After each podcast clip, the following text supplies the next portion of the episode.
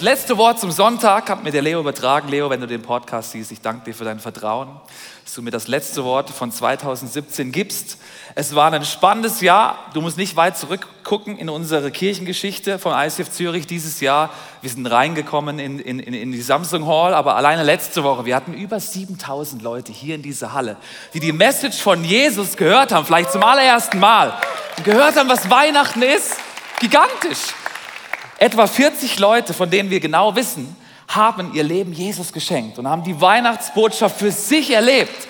Und wahrscheinlich noch unzählige andere, die das am Fernsehen gesehen haben und wo auch immer. Und ich bin einfach begeistert, dass wir hier gemeinsam Jesus erleben. Und ich glaube, dass auch Jesus heute noch ein Wort für dich und für mich hat. Auch heute am letzten Tag, wo du schon denkst, ja, ich bin eigentlich schon Gedanken beim äh, Fondue Chinoise oder was auch immer es heute Abend gibt bei dir. Äh, heute Abend ist noch äh, ist auch gut, aber jetzt ist noch ein Moment, glaube ich, wo Gott dir was sagen will. Und ich freue mich darauf. Meine Message heißt heute nicht das letzte Wort von 2017, sondern der letzte Pfeil. Wir tauchen ein in eine Geschichte von Pfeil und Bogen. Wir tauchen ein in eine Geschichte aus altertümlichen Zeiten, zu den Zeiten, wo im Mittleren Osten die Könige und Propheten die Reiche regiert haben. Es ist eine Geschichte, in der ähm, das Volk Israel und das Volk von Juda schon geteilt waren. Die waren im Krieg miteinander und der König vom Volk Israel, der hieß Joasch und der Prophet zur damaligen Zeit im, im, im, im Reich von Israel heißt Elisa. Und es gibt ja die Könige, oh, die, äh, die sind so beschrieben in der Bibel im Alten Testament, die heißen so, und er tat, was dem Herrn gefiel.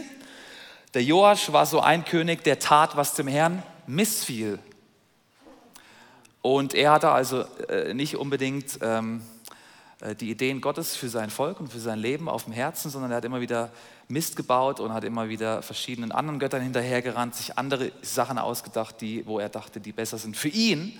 Und der Elisa hat ihn oft gewarnt und Elisa hat irgendwie versucht, die Geschichte wieder umzubiegen und, und, und, und das Reden von Gott wieder reinzubringen in das Volk von Israel. Und jetzt tauchen wir ein in den letzten Moment, dem König Joasch noch mit Elisa hat, weil Elisa, lesen wir im zweiten Königen, er ist krank und er wird jetzt bald sterben. Und jetzt rennt der König Joasch ins Prophetenzimmer von Elisa. Ich habe es euch mitgebracht hier.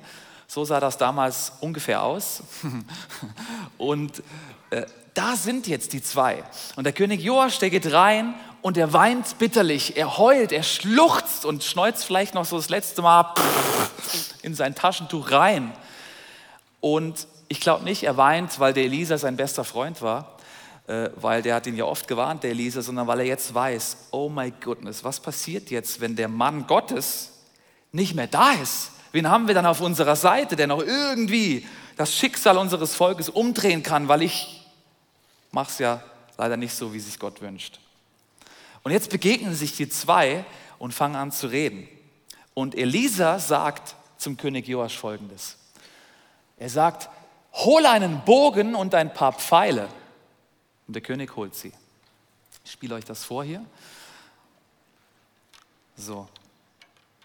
Die Geschichte geht weiter und Elisa befahl dem König von Israel, nun spann den Bogen. Und der König legte seine Hand an den Bogen. Elisa legte seine eigenen Hände auf die Hände des Königs.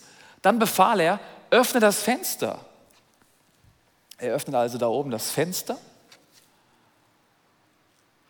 Und schließlich sagt er, schieß.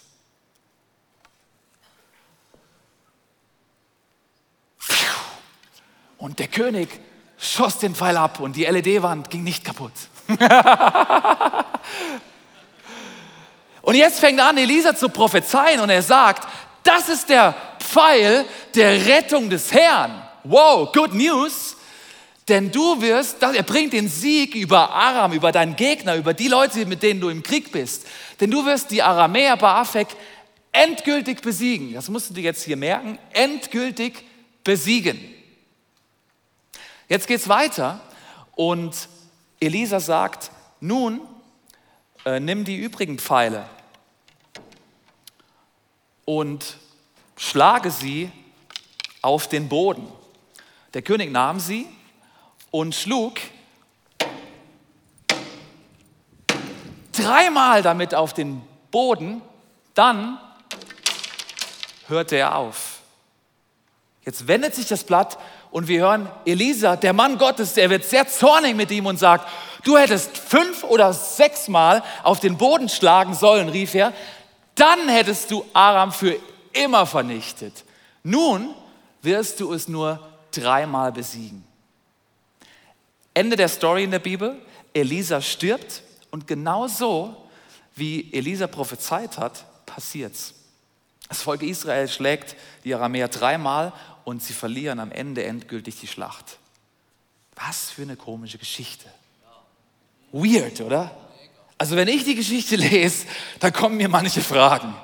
Dann frage ich mich zum Beispiel, äh, warum ist das Schicksal des ganzen Volkes abhängig davon, wie oft jetzt so ein dämlicher König auf den Boden schlägt?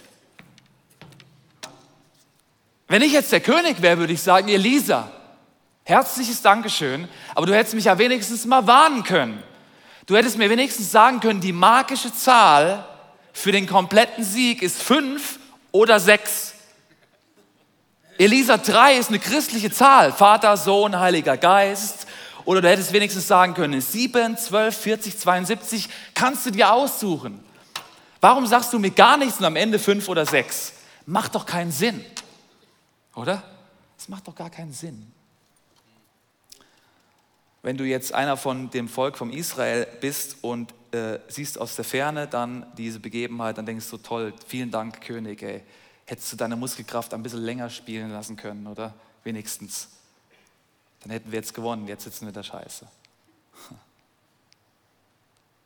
Das macht keinen Sinn. Ich weiß auch nicht, warum jetzt, dass wirklich das ganze Schicksal abhängig davon ist, wie viele äh, Mal der auf den Boden schlägt. Ich weiß nur, es ist so passiert. Offensichtlich wollte Elisa ihm irgendwas zeigen und es ist tatsächlich so gekommen, weil das lesen wir ja dann, wenn du die Geschichte weiterliest, kannst du mal lesen, spannende Geschichten mit zweiten Könige. Äh, es ist so gekommen und äh, es passiert einfach so. Wenn ich mir diese Geschichte durchlese und, und überlege, was kann ich daraus lernen, haben wir das im, im, im, September, im September, Oktober habe ich ein Buch gelesen, das heißt auch Der letzte Pfeil, auf Englisch The Last Arrow, Buch von Irvin McManus, Pastor von der Kirche in Los Angeles. Und ich die Geschichte so lese, dann kamen mir einige Fragen. Zum Beispiel die Frage, könnte es sein, dass ich mir manchmal so mega schwer tue, rauszufinden, was ist der Wille von Gott für mein Leben. Und wenn ich es dann irgendwie rausfinde und es fühlt sich so bescheuert an und es macht gar keinen Sinn oder es ist beängstigend groß oder was auch immer und Gott sagt mir, schieß den Pfeil, dass ich, keine, dass ich Angst habe, das Fenster zu öffnen, den Pfeil zu schießen. Oder sogar, wenn ich das wenigstens noch mache und Gott sagt, und jetzt bleib dran und auch wenn nichts passiert am Anfang, dann schlag einfach weiter und hör nicht auf, dass ich dann denke, ah, nee, es war wohl nicht der Wille von Gott, ich höre einfach auf, das war's wohl, jetzt suche ich mal mir die nächste Idee oder das nächste Gespräch oder die nächste Vision für mein Leben. Meine Message heute für dich ist, wenn Gott sagt, schieß, dann schieß. Und wenn Gott dir aufs Herz legt, schlag, schlag die Pfeile auf den Boden und bleib dran und halte durch. Dann halte durch und bleib dran. Wie viele Siege werden vielleicht in meinem und auch in deinem Leben nie gewonnen, weil wir aufgehört haben, überhaupt zu kämpfen? Wie viele Dinge möchte Gott durch mein und durch dein Leben und durch das Leben unserer Church tun, und kann sie nicht tun, weil wir einfach aufgegeben haben, weil sie es vielleicht bescheuert anfühlt, weil es vielleicht gar keinen Sinn macht, weil es vielleicht unter meiner Würde ist.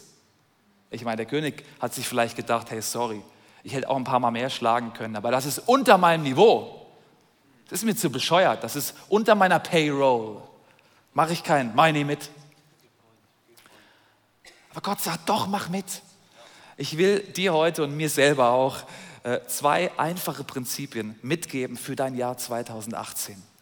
Damit du am Ende vom 2018 sagen kannst, oder vielleicht sogar am Ende deines ganzen Lebens, ich habe alle Pfeile geschossen. Und ich habe alle Pfeile geschlagen und ich kann mit einem leeren Köcher das Jahr 2018 beenden, mein Leben beenden. Mein erster Gedanke ist folgender. Halte nichts zurück für das nächste Leben. Halte nichts zurück für das nächste Leben oder halte nichts zurück für 2018. Vielleicht sagst du das mal mit aller Ernsthaftigkeit, mit Glauben, Vision und ernsthaften Augen deinem Nachbarn kurz und sag, hey, halt einfach nichts zurück für dein 2018. Das ist mein Wunsch für deins, 2018. Sag mal, halt nichts zurück. Schieß deine Pfeile, schlag deine Pfeile. Halt nichts zurück. Aaron McManus schreibt in seinem Buch Der letzte Pfeil, ähm, You must not allow fear to steal your future. Du darfst es nicht zulassen, dass Angst dir deine Zukunft stiehlt. Ich glaube, Angst ist das größte Hindernis, was dich daran hindern will, deine Pfeile zu schießen. Das, was Gott dir aufs Herz gelegt hat, zu tun, umzusetzen. Für die Leute, die surfen, die kennen Mick Fanning. Mick Fanning ist ein australischer Surfer-Dude. He's a muscle man, he's a legend. Er ist, ich habe ein Bild mitgebracht, er ist äh, World Champion. In 2007, 2009 und 2013 hat er ASP World Tour gewonnen. Das ist so ein richtiger Surfer-Dude. Und am 19. Juli 2015 hielt die ganze Welt oder wenigstens die ganze Surferwelt am Fernsehen oder am Ufer in Südafrika den Atem an weil sie gesehen haben, als er auf die Welle gehen will, wie ein Hai ihn angreift. Und er wird dann vom Boot gerettet und ist natürlich, wie soll es auch anders sein, direkt vor laufender Kamera. Und wir hören jetzt direkt mal seine erste Reaktion auf diesen Haiangriff. I'm happy to not even compete ever again. like seriously, like to, to walk away from that, I'm just just so stoked. Oh, man. Oh. For last season, as we look at Fanning on the rankings, oh, you can see a little splash. Oh. Holy Excuse me.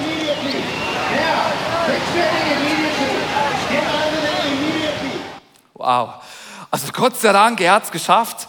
Äh, er ist unverletzt, aber definitiv, wir haben es an seiner zittrigen Stimme gehört und an seiner Aussage gehört, nicht unerschrocken, äh, wieder ans Ufer gekommen. Das Krasse ist, sechs Tage später geht er wieder aufs Wasser. Er überwindet diese Angst, geht aufs Wasser und jetzt greift ihn nochmal ein Hai an. Das gleiche in grün oder in größerem Grau. Mega crazy. Spätestens in dem Moment hätte ich gesagt, okay, Ende Gelände, Schicht im Schacht, aus die Maus. Ich lege meine Surferkarriere an den Nagel. Das Universum zählt mir heute folgende Geschichte auf. Du bist nicht länger gewollt in den Wogen des Meeres. Hör auf zu surfen. Du bist eine Legende, aber geh nicht wieder aufs Wasser. Hätte ich jetzt gesagt, du vielleicht auch, oder? Zweimal so ein Schockerlebnis. Er sagt folgendes. Surfen brachte mich durch die härtesten Zeiten meines Lebens. Jetzt aufzuhören wäre einfach falsch. Mit anderen Worten sagt Mick Fanning dir und mir halt nichts zurück fürs nächste Leben. Geh all in, in dem einen Leben, was du hast. Schieß deine Pfeile, schlag deine Pfeile. Mach das, was Gott dir aufs Herz legt und mach es mit ganzem Herzen und mach es voll.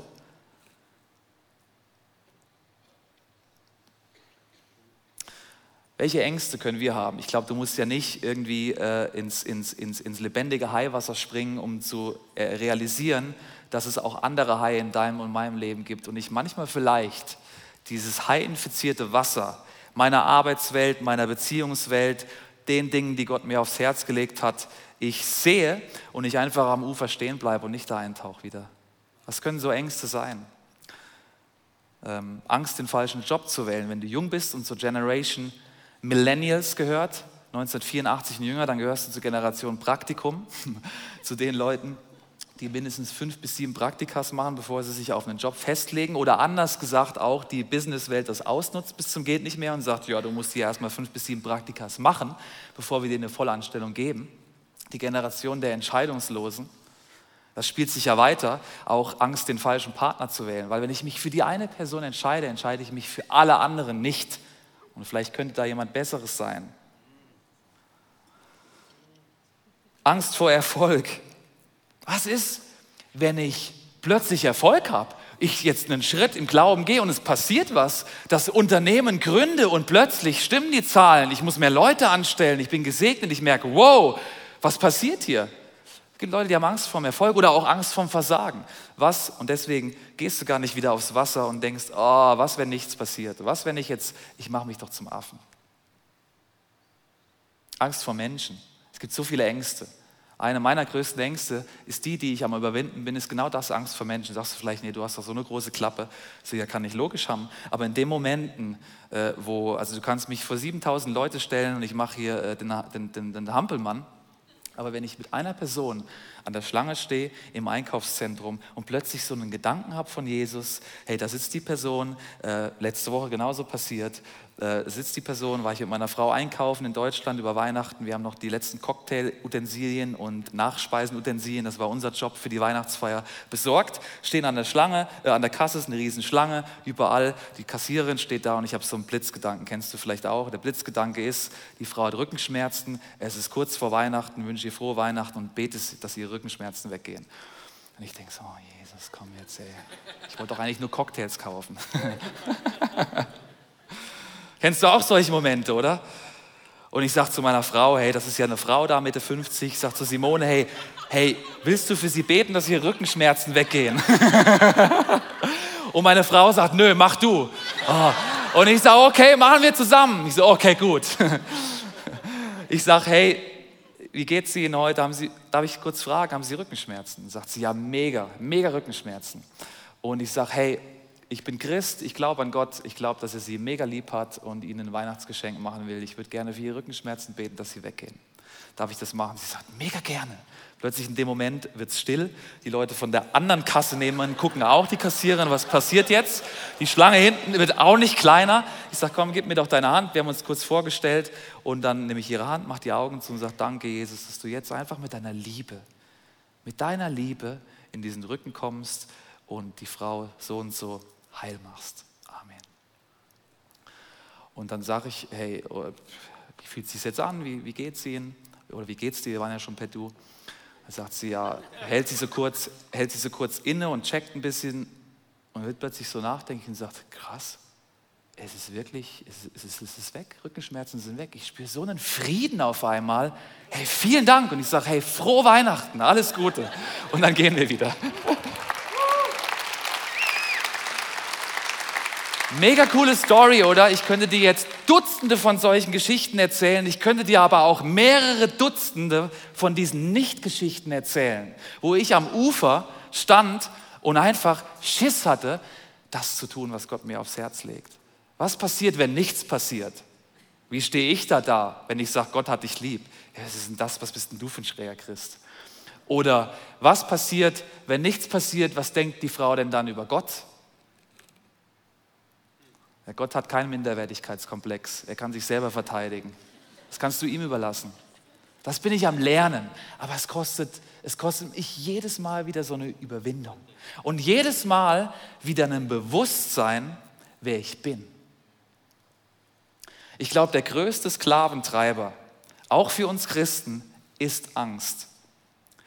Und die größte Antwort, davon frei zu werden, auf welche Ängste du auch immer hast, ist nicht mehr Mut. Das Gegenteil von Angst ist nicht Mut.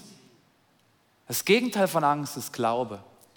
Glaube an das, wer du bist. Nicht Glaube für mehr tun. Du musst was tun, um die Angst zu überwinden. Nein, du musst jemand sein, um die Angst zu überwinden. Wer musst du denn sein? Das lesen wir in Römer 8. In Römer 8 steht folgendes. Da schreibt Paulus an die ganze Church, weil die hatten auch Angst, die kannten das. Da sagt er folgendes, alle, die sich von Gottes Geist regieren lassen, diese Blitzgedanken ernst nehmen, die Pfeile, die Gott in dein Leben geschickt hat und gesetzt hat, ernst nehmen. Was sind das für Leute? Kinder von Gott.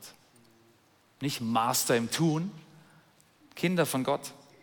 Denn der Geist Gottes, den ihr empfangen hat, habt, der führt euch nicht in eine neue Sklaverei, dass ihr wieder Angst haben müsstet. Da ist genau das, wir sind keine Sklaven von der Angst mehr.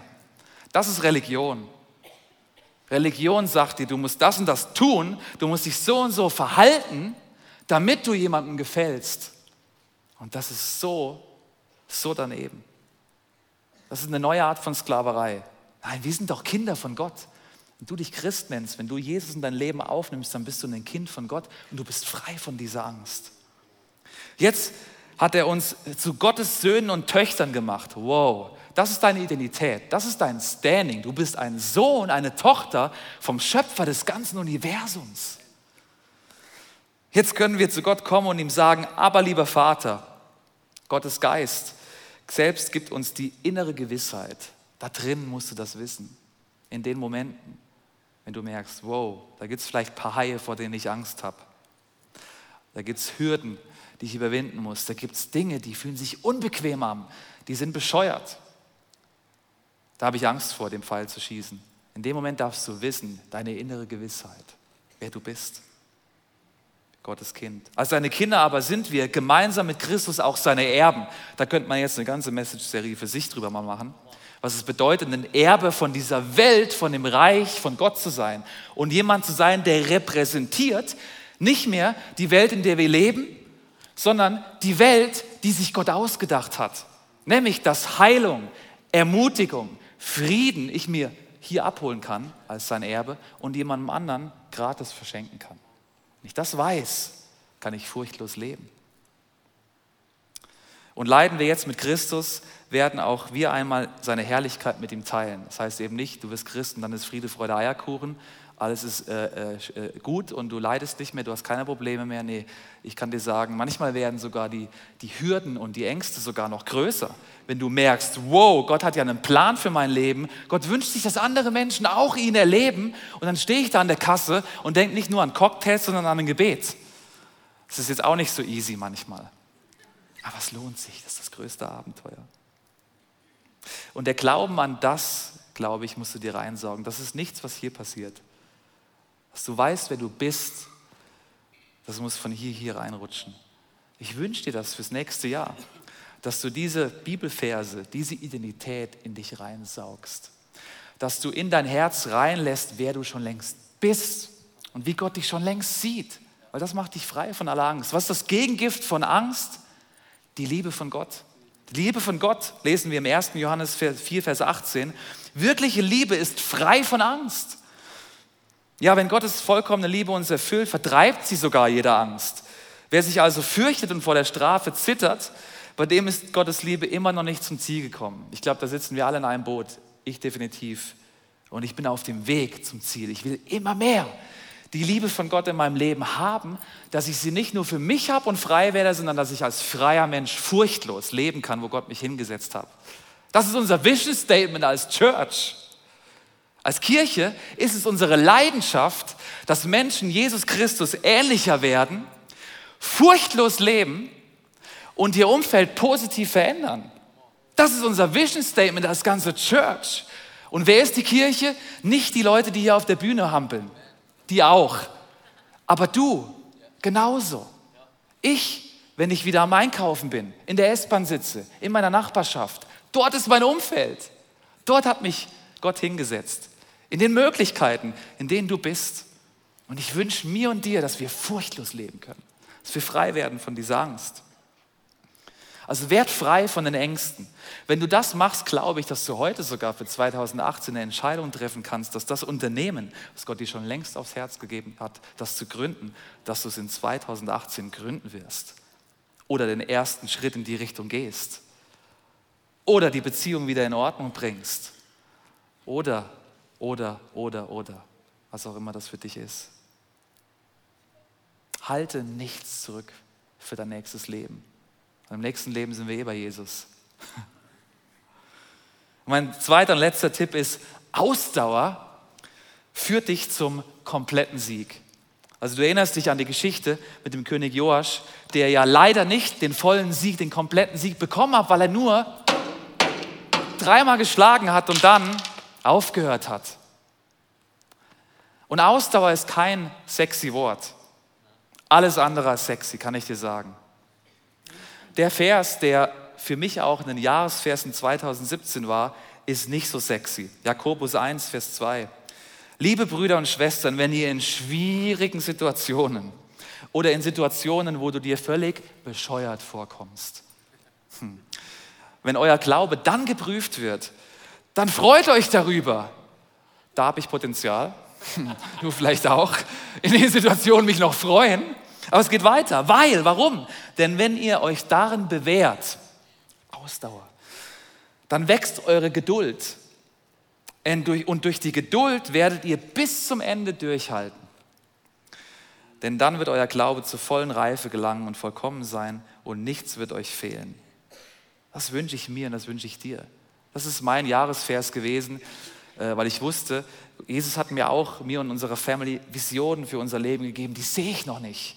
Und es ist so anstrengend gewesen für mich dieses Jahr, muss ich euch ganz ehrlich sagen, einfach durchzuhalten, dran zu bleiben, zu schlagen, zu glauben, auch wenn ich es noch nicht sehe. Aber ich merke, irgendwie ist mein Charakter, mein Glaube, meine Geduld, meine Ausdauer gewachsen. Und Ausdauer ist kein sexy Wort, aber es macht dich sexy. Hier ist der lebende Beweis. Willkommen auf der Bühne, Patrick Kocher.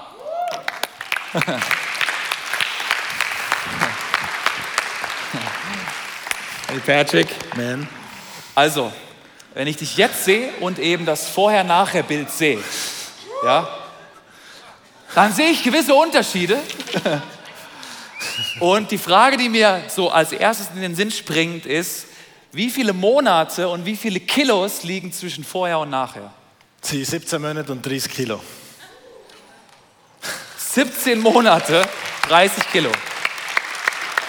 Im Bewusstsein, dass ja Fett viel leichter ist als Muskel, hast du eigentlich viel mehr abgenommen und dann wieder zugenommen. Genau. Das ist crazy.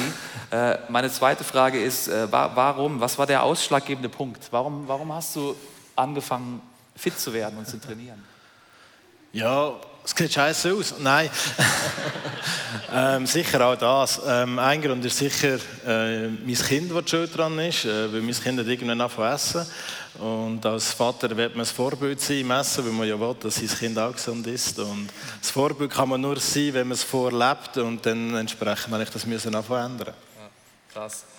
Das heißt, äh, du hast angefangen anders zu essen, du hast angefangen zu trainieren. Ich kann mir vorstellen, heute ist der Silvester, 31.12. Ich könnte mir vorstellen, wahrscheinlich 80 Prozent aller Leute, spätestens wenn sie die Fotos sehen, denken, ja, ich sehe bei mir auch noch, wenn ich vorm Spiegel stehe, gewisses Potenzial und ich müsste auch eigentlich vielleicht nicht so aussehen, aber ich müsste eigentlich gesünder leben oder mehr Sport machen.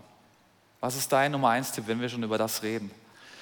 Ja, also für mich ist ganz klar ein wichtiger Punkt, äh, hör auf Ausreden finden. Ich bin der Master im Ausreden finden. Ähm, ich habe immer irgendeine Möglichkeit gefunden, warum das jetzt keinen Sport muss machen, warum das jetzt ungesund essen, warum das jetzt genau nicht kochen, sondern etwas bestellen. Ähm, da bin ich unschlagbar gut gewesen. Und ähm, darum, das ist wirklich auch äh, auf alle Situationen im Leben zu übertragen. Hört auf Ausreden finden. Und das bin ich mir im Moment auch am sagen. Hör auf Ausreden finden. Die Challenge habe ich einerseits jetzt ein bisschen abgeschlossen, schaue jetzt auf die nächste. Im Moment bin ich auch im Glauben daran, eben, hör auf Ausreden finden, dass er Kasse nicht muss spenden. Hör auf Ausreden finden, warum im Geschäft für einen Kollegen nicht so spenden. Und das ist mir im Moment meine Challenge. Crazy. Also, ja gut, keine Ausreden mehr, lass uns starten. Aber, oh, so einfach ist das. Eben glaube ich nicht, gell? Und du hast vielleicht auch eben dreimal im Fitnessstudio, dreimal geschlagen und du siehst noch nicht so aus dann. Das kostet ja schon Ausdauer. Was hat dir geholfen, äh, Ausdauer zu bewahren? Und das ist ja immer im übertragenen Sinne, kannst du das auf alles anwenden auf die Vision, die du hast in deinem Leben, auf die Beziehungen, die noch nicht da sind, wo du sie gerne hättest, auf deine Beziehung zu Gott, wo auch immer du bist.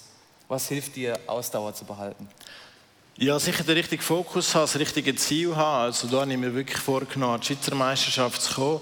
Ich habe da grundsätzlich mein Ziel erreicht auf dem Bild. Gleichzeitig ist das Bild aber auch äh, ein Bild für meine Niederlage, weil ich habe darauf eingeschafft für die Qualifikation, habe die Qualifikation nicht geschafft. Ähm, Jetzt habe ich mir das Ziel gesetzt, wieder ähm, für nächstes Jahr äh, Quali zu schaffen. Und wichtig ist wirklich den Fokus zu behalten. Ähm, bevor wir hier auf die Bühne sind, haben wir, äh, habe ich so eine Wettkampfdiät gemacht. Das heißt, mir ist ganz, ganz wenig, trainiere ganz, ganz viel.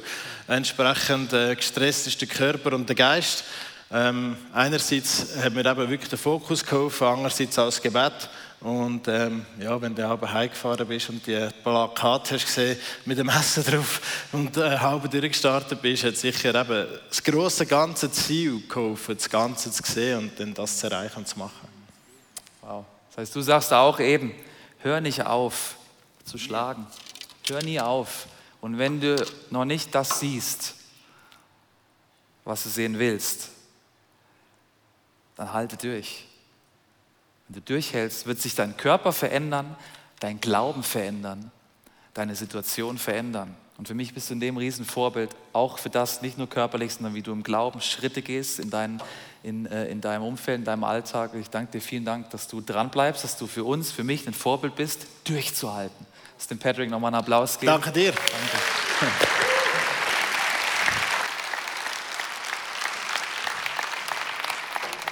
Ich will meine Message beenden mit einer letzten Begebenheit, in der ein bisschen rauskommt, warum Elisa so wütend auf den König war, weil der aufgegeben hat. Weil eine der Charaktereigenschaften war vom Elisa eben genau das. Er war ein Mann, der all in gegangen ist. Er hat, als Elia, sein neuer Mentor, ihn berufen hat, seine Arbeitswerkzeuge verbrannt, alles hinter sich gelassen und ist ihm nachgefolgt. Und jetzt sind wir in einer Situation, wo Elia bereit ist zum Sterben, aber er stirbt nicht, er hat irgendwie von Gott äh, den Eindruck, er wird in einem Wirbelwind zum Himmel geholt. Zweite Könige, wirklich äh, sehr lesenswert, da stehen einige abgefahrene Geschichten, was da alles passiert ist. Und er will eigentlich Elisa, seinen Menti, abwimmeln, weil er sagt, lass mich doch jetzt in Ruhe in den Himmel fahren. Und er sagt ihm drei oder viermal, ich gehe jetzt an den und den Ort, du kannst hier bleiben und ich werde jetzt zu Gott gehen. Und Elisa sagt jedes Mal Folgendes. Er sagt jedes Mal, er wehrt ab und sagt, so wahr der Herr lebt und du selbst lebendig vor mir stehst, ich verlass dich nicht. Und so kommt es zum großen Showdown. Und der Elia steht, äh, sie sind auf der Reise nach Gilgal und sie stehen dann vorm Jordanufer und der Elia zieht seinen Mantel ab und schlägt ihn auf den Jordan. Der Jordan teilt sich in zwei. Er will ihn wieder abwimmeln, aber Elisa geht wieder durch. Und jetzt stehen sie am anderen, auf der anderen Seite des Ufers. 50 andere Prophetenschüler stehen auf der Seite. Die schauen zu. Elisa ist mitgegangen, hat nicht aufgegeben. Und jetzt sagt Elia, weil er ihn ja ähnlich eh abwimmeln kann, so halb genervt, stelle ich mir vor, hey, äh, pff, jetzt bist du hier die ganze Zeit bei mir geblieben, kann ich dir noch irgendeinen Wunsch erfüllen? Und Elisa sagt, ich möchte als dein Schüler und Nachfolger doppelt so viel von deinem Geist bekommen wie die anderen Propheten. Wie dreist ist denn das? Wenn du liest, was Elia für ein Prophet war, da denkst du, wow, halb so viel wäre schon schön. Doppelt so viel. Elia wandte ein, das liegt nicht in meiner Macht. Aber wenn du siehst, wie ich von hier weggeholt werde, dann wirst du erhalten, worum du gebeten hast. Wenn nicht, dann geht auch dein Wunsch nicht in Erfüllung. Und dreimal darfst du raten. Die Streitkräfte und Engel kommen im Streitwagen, holen Elia ab. Elia fährt in den Himmel. Elisa sieht das, der Mantel fällt ab. Und jetzt steht Elisa am anderen Ufer vom Jordan mit diesem Mantel. Und er nimmt den Mantel und schlägt voller Glauben oder voller okay, der hat so gemacht, jetzt mache ich es einfach auch so, auf den Jordan und schreit währenddessen raus, wo ist nun der Herr, der Gott Elias? Und ich stelle mir vor, dass beim ersten Mal vielleicht noch nichts passiert ist. Und er schlägt nochmal mit dem Mantel auf den Jordan und sagt, wo ist nun der Herr, der Gott Elias? Und er schlägt und er schlägt und fordert Gott heraus. Und die anderen Prophetenschüler schauen zu und denken, was läuft jetzt hier? Und plötzlich nach irgendeinem Schlag, vielleicht nach dem fünften oder sechsten Schlag, entzweit sich der Jordan. Und Elia geht trockenen Fußes rüber und weiß, er hat die doppelte Portion vom Geist von Elia. Weißt du, wer sie nicht hat? Alle anderen 50 Prophetenschüler, die einfach beobachtend dastanden. Ich will niemand sein, der nur dasteht und sagt, wow, das sind die großen Geschichten von Leo Bicker und seiner Familie aus Wallisellen. Wie die Kirchen gegründet worden sind, wie die Nationen verändert worden sind, wie die Menschen Gottes Liebe erfahren haben. Ich möchte jemand sein, der meine eigene Geschichte schreibt und sagt, ich brauche doppelt so viel von dem Geist, vom Elia oder vom Leo oder von wem auch immer das für dich jetzt ist. Das hört sich habgierig, arrogant und dreist an. Gott macht uns vor. Der Elisa macht uns vor. Was für eine Person willst du sein? Vielleicht leben wir die Leben, die wir leben. Deswegen oder auf die Art und Weise, weil wir gar nicht die doppelte Portion von Gottes Geist brauchen. Vielleicht ist heute an der Zeit, am Ende von 2017 zu entscheiden, oh, ich lese die Pfeile wieder auf. Und wenn Gott sagt, schieß, dann schieß ich. Und wenn Gott sagt, schlag, dann schlage ich und halte durch und mach weiter und halte durch und glaube und erwarte und sag, Gott, wo bist du? Wo bist du? Steh mir bei. Ich brauche das. Ich brauche deinen Geist. Ich überwinde die Angst. Ich gebe weiter. Mein neuestes Buch befasst sich mit Jakobs Geschichte. Jakob ist ein Mann, der alles tat, um erfolgreich zu sein. Er log, er betrog, er mobbte, er setzte alle seine Kräfte ein, um sein Ziel zu erreichen. Durch verschiedene göttliche Erlebnisse lernt er eine neue Einstellung und eine Lektion des Lebens, nämlich, dass Gott für ihn kämpft. Und im neuen Buch werden wir anschauen, wie trotz unseren Imperfektionen mit Gottes Hilfe unser Ziel erreichen werden. Darum ist Jakob so ein super Beispiel für dein und auch mein Leben.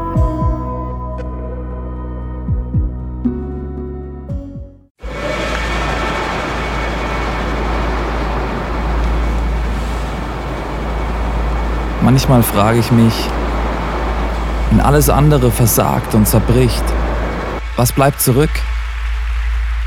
Warum sind wir von überall hierher gekommen? Weil am Ende vom Tag nichts anderes Bestand hat.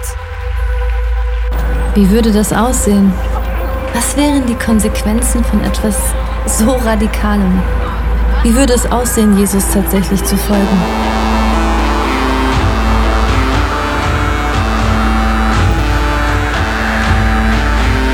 Freundschaften können zerbrechen, Karriere vergehen und am Ende wird Reichtum wertlos. Er weckt einen Durst für Wahrheit, Mitgefühl und Liebe, den nichts auf dieser Welt jemals löschen kann. Worauf können wir also wirklich unser Leben, unsere Hoffnung bauen? Es gibt nur die einzige Sache. Wenn alles gesagt und getan ist, er allein ist unser Fels, unsere Mitte und unser Fundament.